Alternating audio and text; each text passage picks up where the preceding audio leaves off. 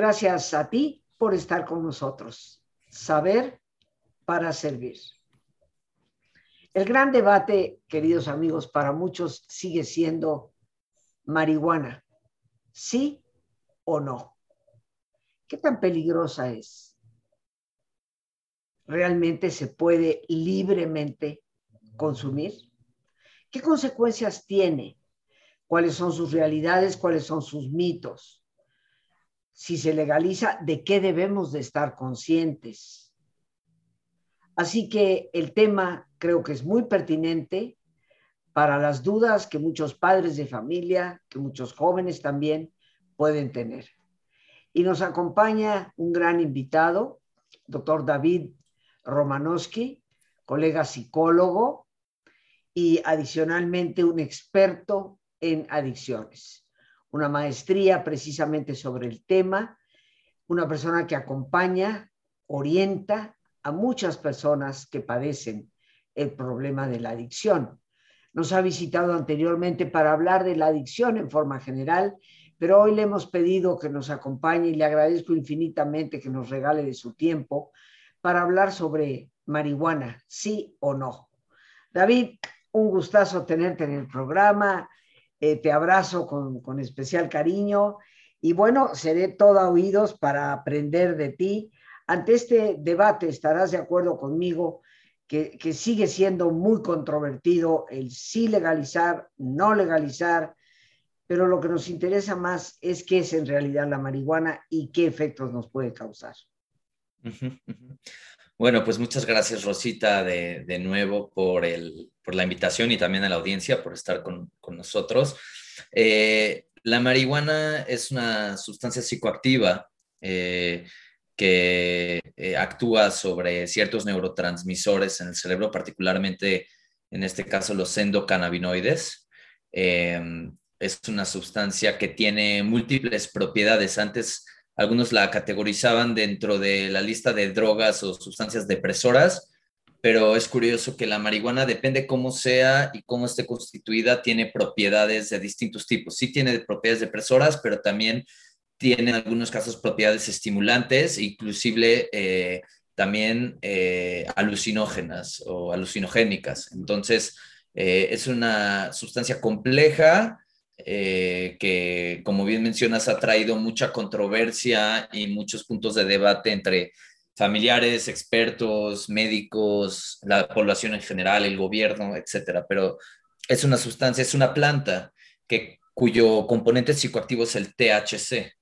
Eh, y creo que va a ser importante también distinguir que no todas las marihuanas son iguales y que no todos los propósitos de la marihuana son los mismos, porque a veces los adolescentes se nos confunden eh, con el tipo de propósitos y usos que tiene la marihuana. Eh, y es importante sí distinguir, empezar distinguiendo que el ingrediente psicoactivo, es decir, el que te pone high es el THC. Y al igual que el alcohol, hay diferentes porcentajes, es decir, Así como no es igual tomarme una cerveza que tomarme un vodka, porque el porcentaje de alcohol en una o en la otra es diferente, también en la marihuana hay algunas que varían en el porcentaje del componente psicoactivo e incluso otras que no tienen, que tienen mucho más el componente de CBD, que es la parte terapéutica de la marihuana. Entonces, creo que esa es un poco a grandes rasgos la, introducción. Bueno, eh, no todas son iguales los, para los que no conocemos y me imagino que inclusive para muchos que la consumen, pero no saben qué calidad es una, qué calidad es otra, eh, podemos correr riesgos.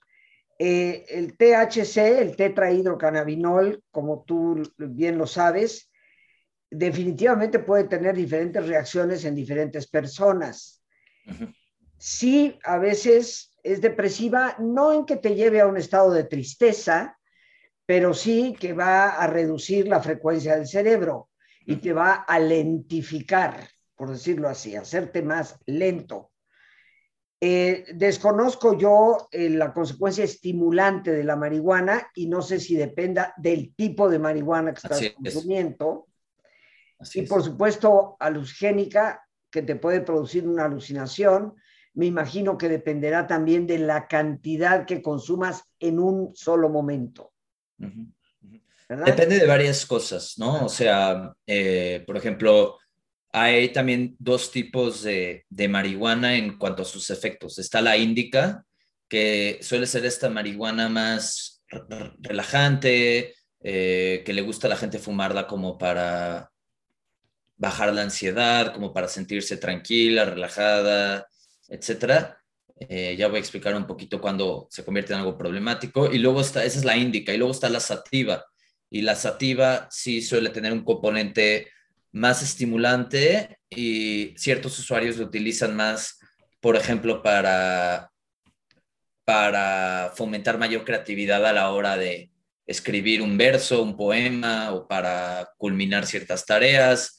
Entonces, la, te da más para arriba, mientras que la índica es más como el efecto relajante. Entonces, también es distinta una de la otra. Estos nombres de índica y sativa, ¿es por el lugar de origen?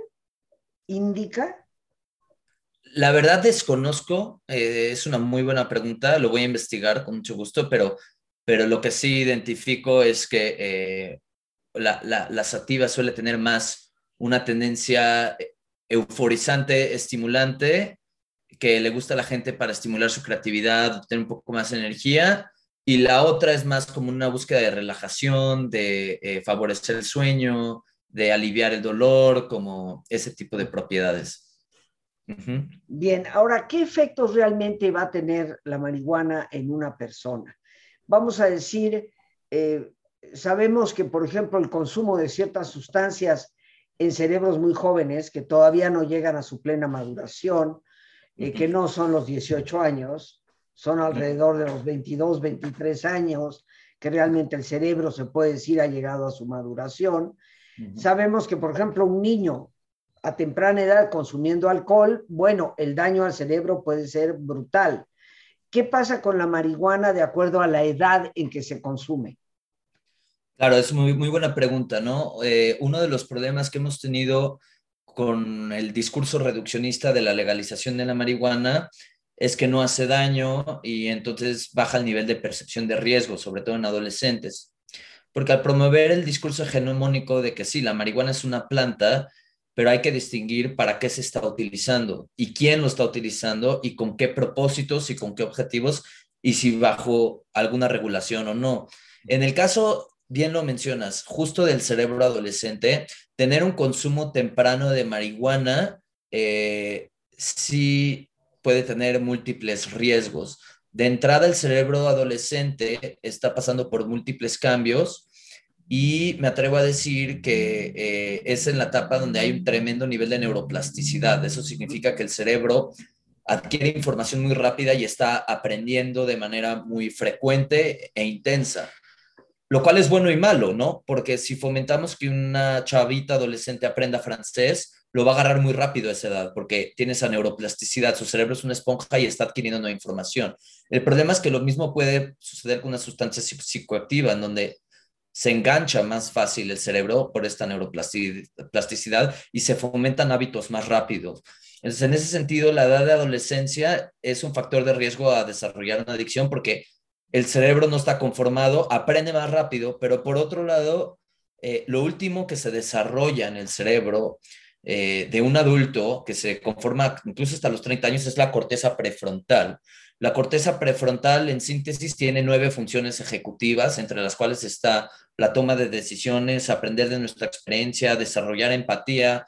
No voy a mencionar todas, eh, demorar impulsos. Esa parte es la última en desarrollarse el cerebro. Y si yo consumo sustancias como la marihuana compulsivamente en la adolescencia, no le doy chance a estas funciones ejecutivas de desarrollarse plenamente. Entonces, en ese sentido, el consumo frecuente de la marihuana y repetido en la adolescencia debe considerarse como un factor de riesgo para, esta búsqueda de buena o una formación sana del cerebro. O sea que ciertamente, eh, digamos que antes de los 21 años de edad, lo pondrías tú por ahí, se constituye en un riesgo. O sea, creo que, creo que algo preventivo no siempre es cancelar el consumo, pero retrasar la edad de inicio definitivamente es un factor protector para no generar una adicción. Eh, mientras más tarde le demos el tiempo de desarrollarse al cerebro, obviamente alguien que prueba la marihuana a los 21 años va a tener, si bien sí puede existir el desarrollo de una adicción posterior, pero el riesgo de contraer o de desarrollar una adicción en alguien que prueba la marihuana a los 21 años, por ejemplo, va a ser mucho menor que alguien que la prueba a los 12, a los 13, repito, por el fenómeno de la neuroplasticidad. ¿Cuáles son los pros y los contras de la legalización de la marihuana? Desde tu punto de vista como experto en adicciones. Bueno, creo que es un tema muy complejo. Eh, desde el punto de vista de los pros, pongo el ejemplo del alcohol. Cuando el alcohol se buscó restringir en Estados Unidos a inicios del año, del siglo pasado, no del año pasado, del, siglo pasado, eh, lo que empezó a suceder es que quisimos tapar el sol con un dedo. Si restringimos el alcohol, la gente va a querer dejar de consumir. Y no es tan sencillo eso. Justamente la prohibición del alcohol lo que generó es un mercado negro ilícito de alcohol. En ese sentido, se genera un producto no regulado, que no conocemos sus propiedades, eh, la fabricación, eh, el desarrollo del producto no está observado por ningún ente regulador, por ende, la gente a veces consumía alcohol de mala calidad y que es, que es casi, casi, como un envenenamiento por alcohol, una intoxicación de un alcohol que no está bien gestado, bien formulado, etc. En ese sentido, eh, es, es, igual con cualquier sustancia, ¿no? Si tenemos una sustancia que está regulada, que está supervisada en, el desarrollo de su producto, pues eh, no tenemos un producto allá en la calle que no sabemos qué procedencia tiene, ni cómo se está formulando, ni cómo se está desarrollando. En ese sentido, pues igual que el alcohol, tenemos un producto más regulado en su calidad y en su desarrollo, ¿no? Para que el consumidor no esté consumiendo algo cuya procedencia sea bastante, bastante duda, por decirlo así. Eh, esos son algunos de los pros, ¿no? En cuanto a, algunos riesgos que vale la pena mencionar, es el que digo yo, se, se comunica a veces esta, este mensaje hegemónico de que como es una planta y que es, entrecomillado, natural, no hace daño, eh, todo es bueno, sobre todo en jóvenes que no están bien informados, eh, se baja la percepción de riesgo y cuando un joven tiene baja la percepción de riesgo, se va a enganchar más fácil en conductas porque creen desde su información sesgada que no tiene ningún impacto este, el consumo de esta sustancia. Y lo que no entienden es que el consumo de la marihuana que ellas, ellos compran en, en la esquina del eje 8 no es el mismo ni el tipo de marihuana ni el propósito del consumo que de alguien que tiene artritis o dolor crónico de espalda, cuya persona recibe la marihuana de un doctor que prescribe una marihuana controlada y regulada.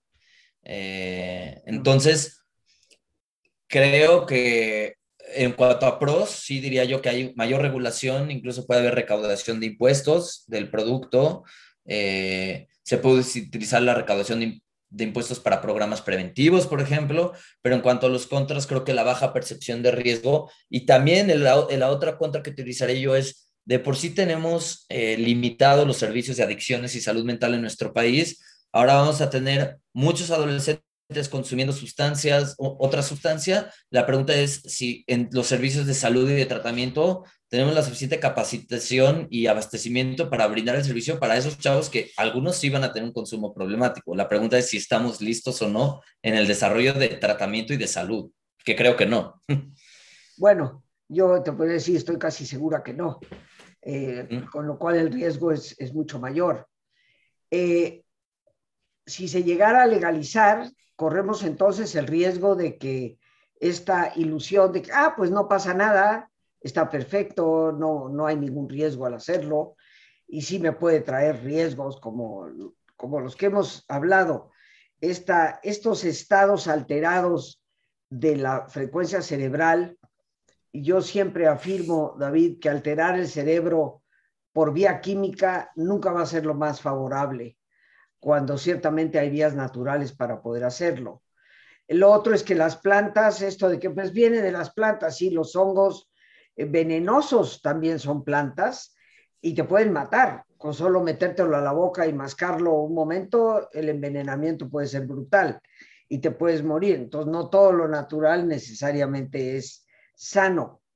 Por la parte estimulante, eh, en cuanto a la parte depresiva, la lentitud, yo considero que habría un riesgo para las personas que manejan, por ejemplo, bajo el efecto de la marihuana, porque ciertamente los reflejos a veces no son tan rápidos como tendrían que ser en un automóvil. Tú corrígeme si yo estoy diciendo un atropello, ¿verdad? No, de entrada, perdón interrumpir, pero ahí es donde entra un poco la discusión sana de la marihuana, es realmente el, en cuanto al daño orgánico de los órganos que producen el tabaco y el alcohol, el tabaco y el alcohol generan mucho más daños a nivel orgánico en el sentido de, por ejemplo, el alcohol, ¿no? Puede generar daños renales, daños hepáticos, estomacales, digestivos, etcétera, y además, por supuesto, el sistema nervioso general.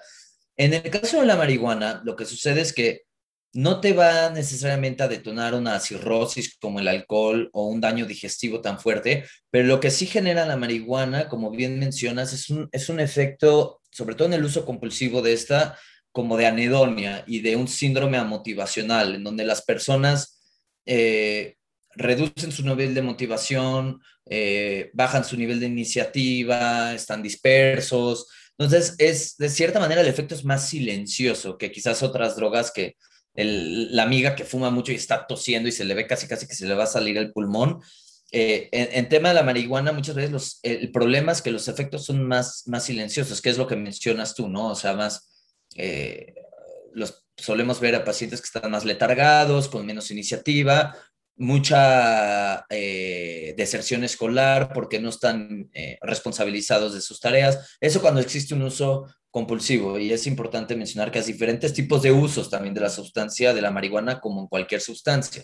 Entonces creo que también es importante hablar de los, de los diferentes tipos de usos. A ver, háblanos un poquito de eso, David. Bueno, la marihuana como cualquier sustancia eh, tiene múltiples significados y múltiples motivos para utilizarse. Entonces, eh, eh, ¿qué es lo que se ve? Existe un, un, sí existe un uso recreativo de la sustancia, es decir, tenemos un gran porcentaje de personas en el mundo que usan la sustancia recreativamente, van, se dan un toque el fin de semana con sus amigos, se ríen y se acabó. No tienen un uso problemático. Es decir, el uso recreativo de la marihuana es aquel uso que no tiene consecuencias ni en mi vida social, ni en mi vida emocional, ni en mis relaciones. Lo, hago nada, lo hago nada más esporádicamente para, para tener un poco de diversión, ¿no? Luego está el uso medicinal, por ejemplo. El uso medicinal son estas personas que sí están diagnosticadas con un problema de dolor crónico, de algún tipo de problema incluso de, epilepsias o de eh, eh, hasta gente que tiene algún cáncer terminal y está pasando con mucho dolor. Tenemos doctores que prescriben marihuana regulada con, con, el componente del CBD que ayuda a lidiar con estas propiedades analgésicas que tiene, ayuda a mitigar el dolor. Entonces, está el uso recreativo, está el uso medicinal.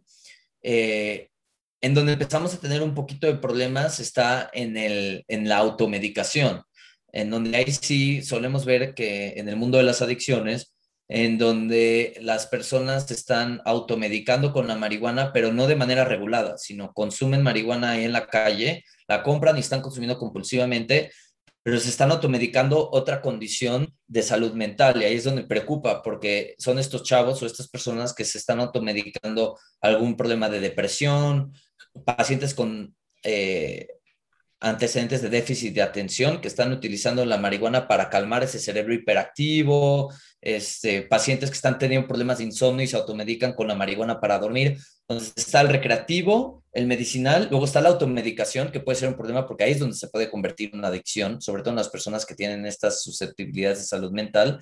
Y también existe por ahí en ciertas tribus hasta un uso espiritual de la planta.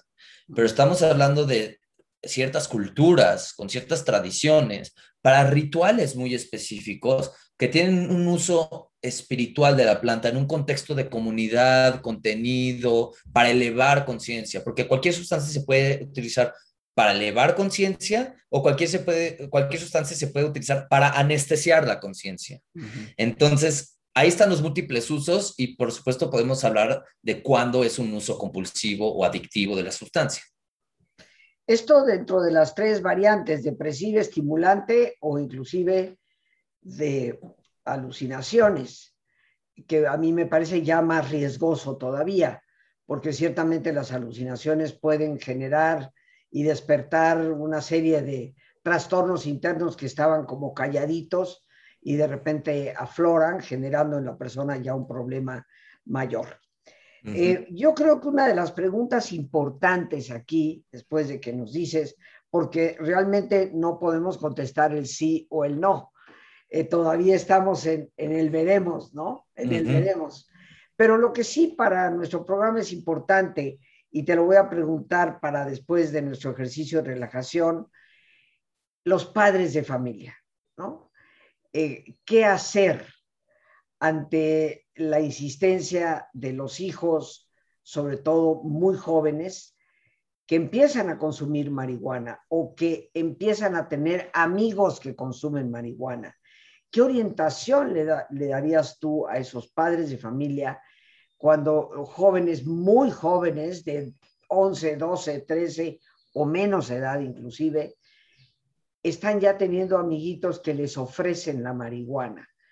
Eh, ¿Qué mm. hacer ante ese tipo de, de situaciones? ¿Y hasta dónde nos puedes clarificar si la marihuana puede ser realmente la puerta de entrada a drogas mayores o no? pero en un momento estamos de vuelta contigo, mi querido David. Perfecto. Amigos, pues nos disponemos a relajarnos, este alto en el camino que siempre hacemos. Te pido que te pongas cómodo y si te es posible hacer el alto completo, el alto total, pues qué mejor que cerrar tus ojos.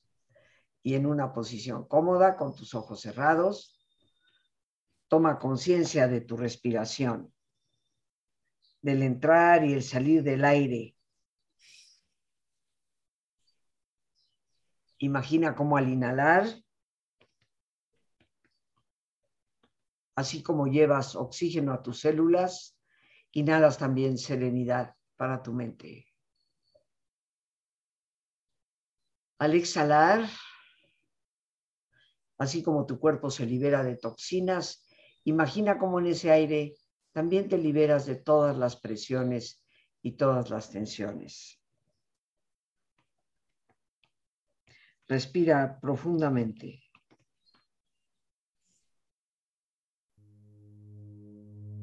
Y relaja tu cuero cabelludo.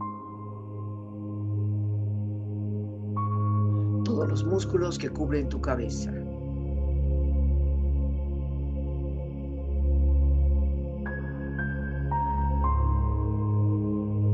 Relaja tu frente.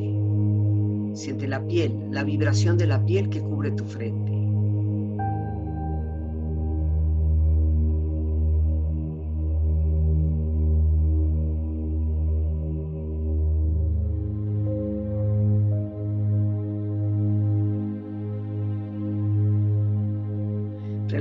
Párpados, los tejidos que rodean tus ojos.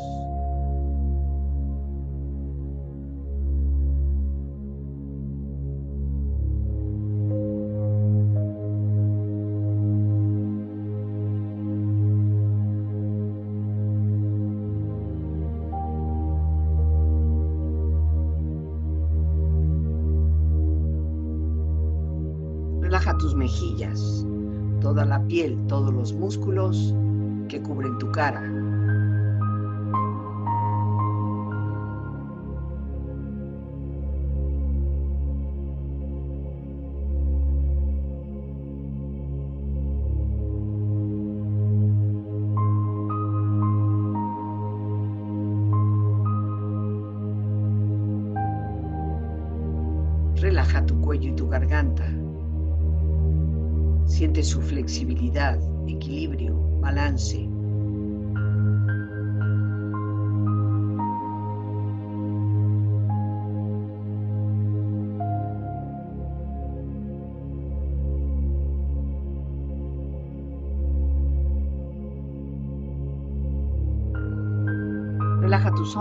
Brazos y manos, así como tu espalda. Siente una agradable sensación que relaja todos los músculos en estas partes de tu cuerpo.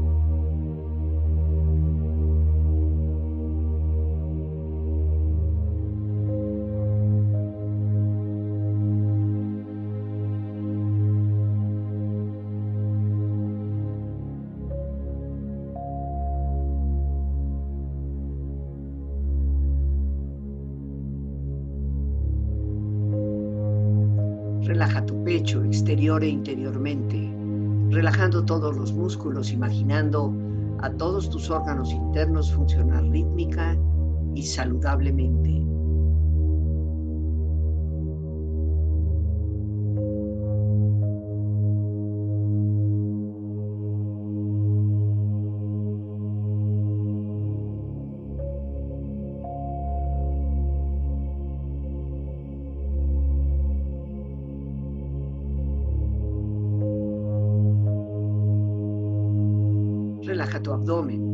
E interiormente, relajando todos los músculos, imaginando a todos tus órganos internos funcionar rítmica y saludablemente.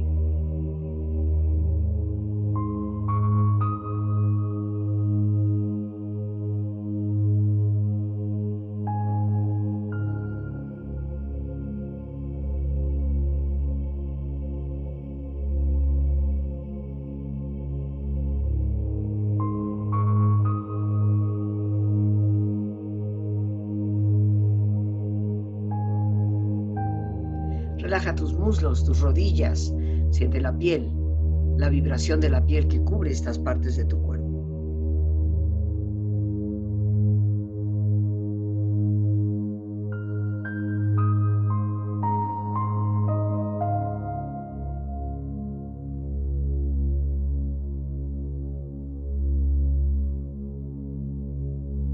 Relaja tus pantorrillas y tus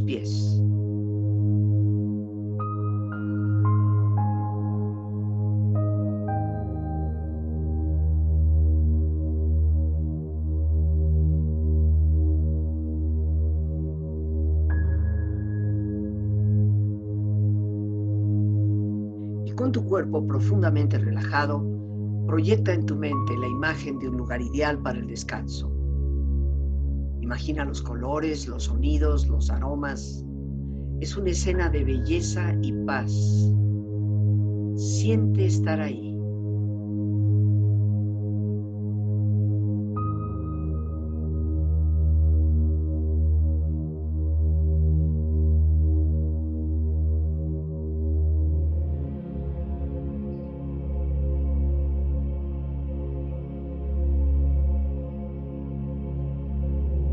Cuerpo relajado, tu mente serena reflexiona. Si no creas conciencia, no sirve el humo.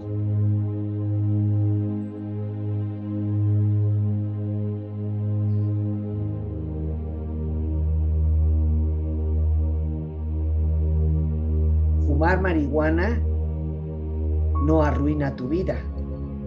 Eso depende de ti. Otra parte, si no eres capaz de fumar marihuana y tener una vida exitosa, eso también depende de ti.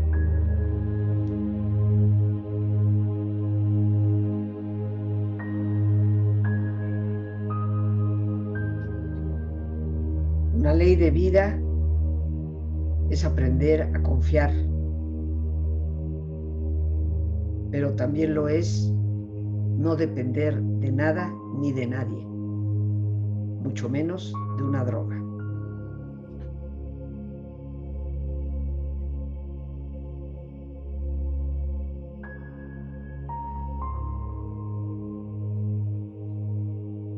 Respira profundamente. Relájate bien. Y con esta experiencia empieza lentamente a estirarte brazos, manos, piernas y pies, moviendo tu cuello, bostezando si lo deseas, haciendo que tu cuerpo retome su nivel de actividad habitual hasta muy lentamente abrir tus ojos. Ojos abiertos, bien despierto, muy a gusto, bien descansado y en perfecto estado de salud, sintiéndote mejor que antes.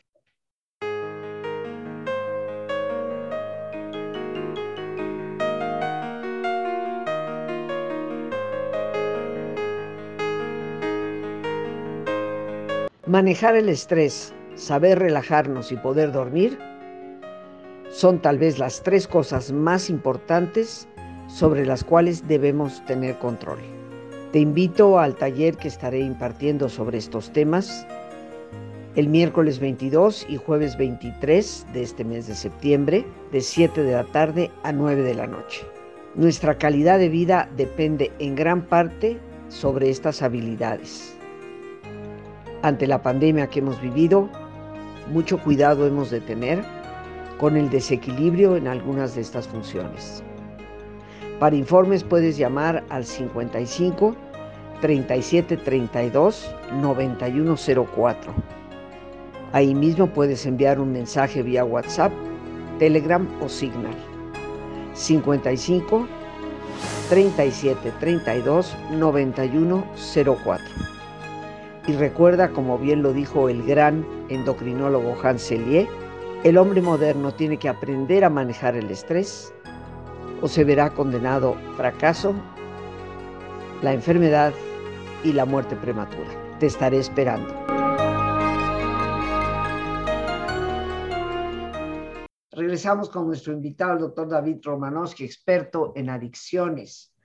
Mi querido David, primero y antes de seguir con el tema, con lo que tenemos por ahí pendiente que te dejaba de tarea, pues eh, danos tus datos. Seguramente varias personas quisieran contactar contigo, buscar tu orientación. Tú estás dedicado precisamente a orientar dentro de esta especialidad a personas que estén teniendo problemas con la adicción familias en cuyo seno puede haber una persona con adicciones. Danos tus datos y después continuamos con el tema.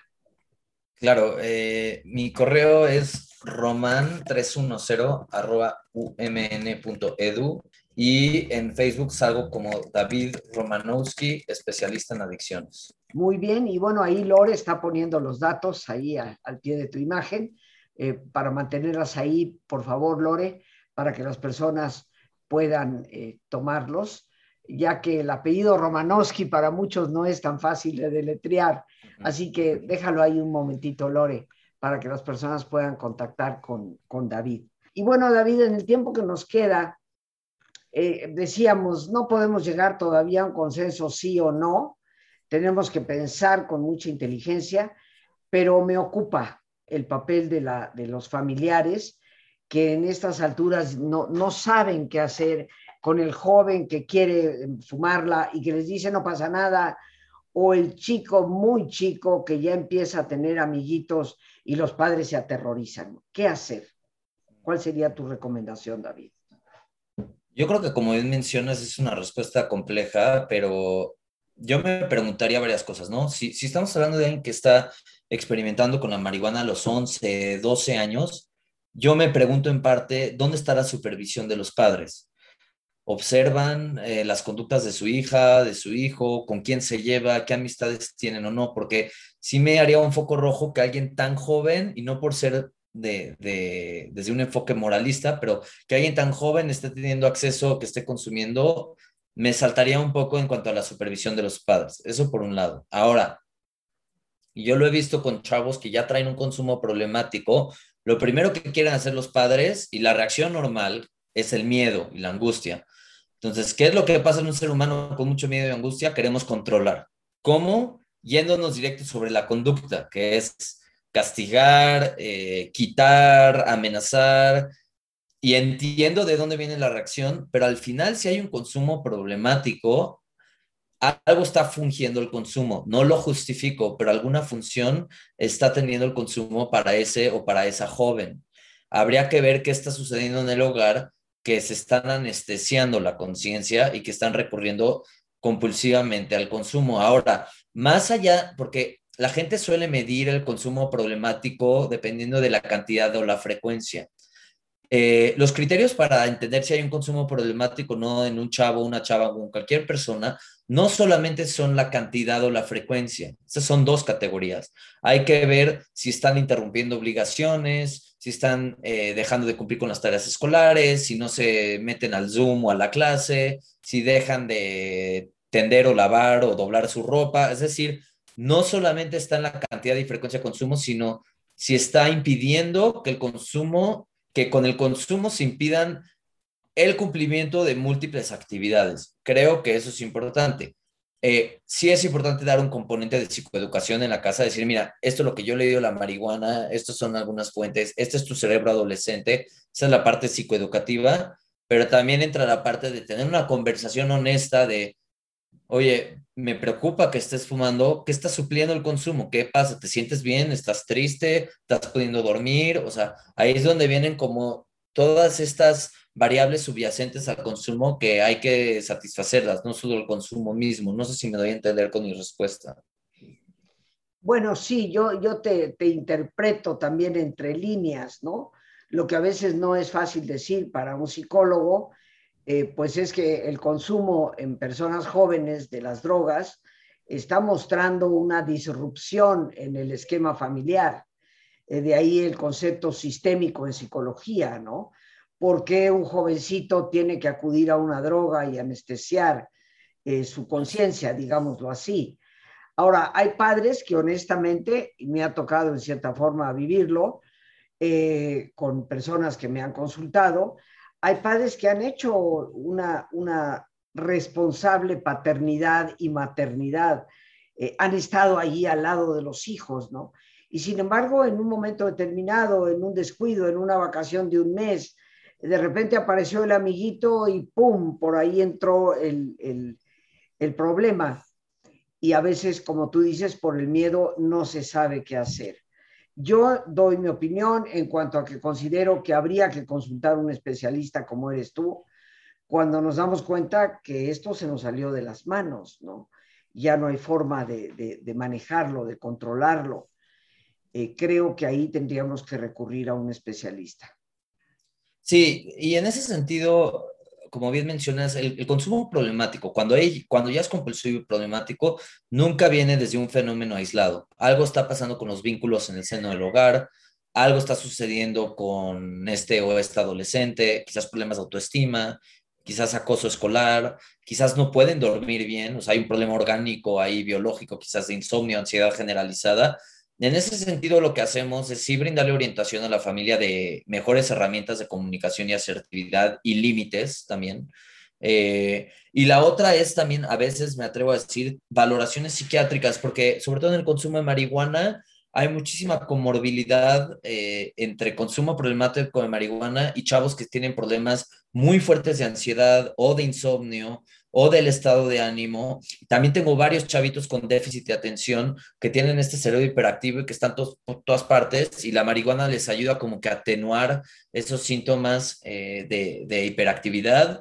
En ese sentido, por eso la valoración psiquiátrica también es importante. O sea, tengo varios pacientes que además del apoyo emocional están recibiendo un medicamento controlado, que puede ser un ansiolítico, un antidepresivo o un estimulante, en este caso para el déficit de atención, eh, y de esta manera reducimos ya la probabilidad de esta automedicación con una sustancia que es la marihuana que no está regulada y que puede ser adictiva en algunos casos. Entonces, creo que también es importante hacer una valoración psiquiátrica para ver si la paciente en este caso tiene algún otro componente farmacológico que, que, que necesite, porque ahí es donde hay la parte biológica también depresión, ansiedad, etcétera. Exacto. Y lo último, David, ya para despedirnos, pero eh, eh, es importante.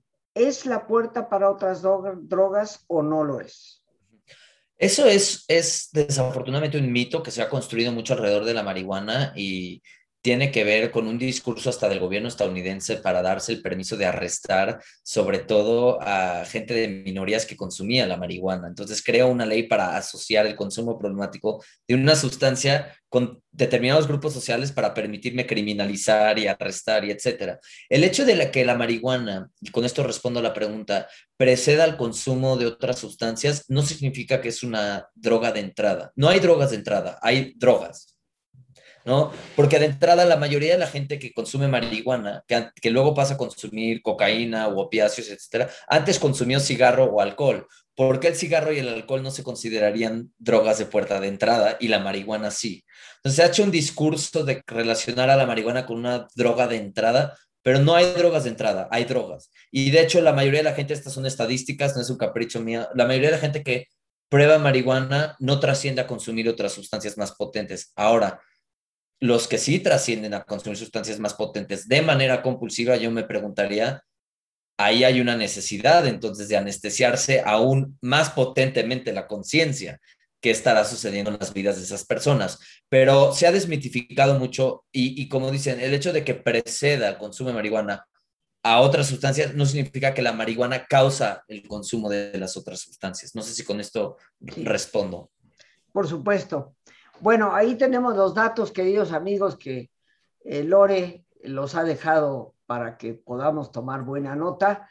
Para las personas que tengan este tipo de situaciones, estas sospechas, esta pregunta constante, ¿cómo le hago para poder orientar mejor a mis hijos, bueno, yo creo que recurrir a un especialista es definitivamente lo mejor, porque como vemos, no hay un sí o un no. David, muchísimas, muchísimas gracias por tu presencia en el programa. Siempre es muy, muy agradable eh, tenerte. Un saludo afectuoso a ti, a toda la familia que tengo el gusto de conocer y espero que pronto nos vuelvas a visitar. Claro, Rosita, gracias por tu programa y a la audiencia por escucharnos y más adelante estaremos hablando de otros temas con mucho gusto. Por supuesto que sí. Bueno, amigos, pues las gracias a nuestro invitado, el doctor David Romanowski. Adiós por este espacio que nos permite eh, compartir, a nuestra productora Lorena Sánchez y a ti, el más importante de todos, una vez más, gracias.